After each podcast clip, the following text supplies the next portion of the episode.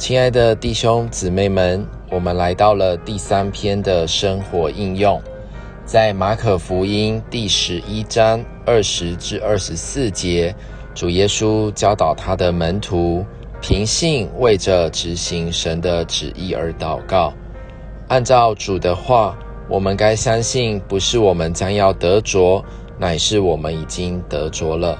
然而，我们在环境中常常会问。我有否信心？信心够否？或是说，如果我们能有更大的信心，那就好了。这些的发表都说出我们不够认识信心的根源是什么。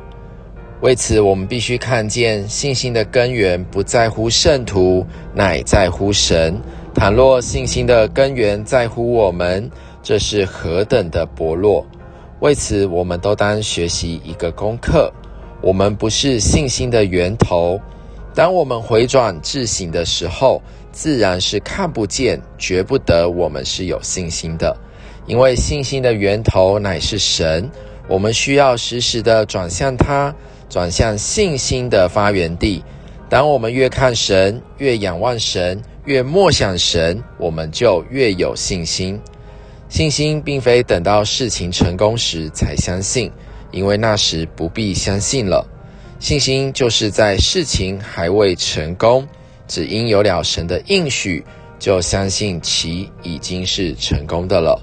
若是这样，就立时要真得着。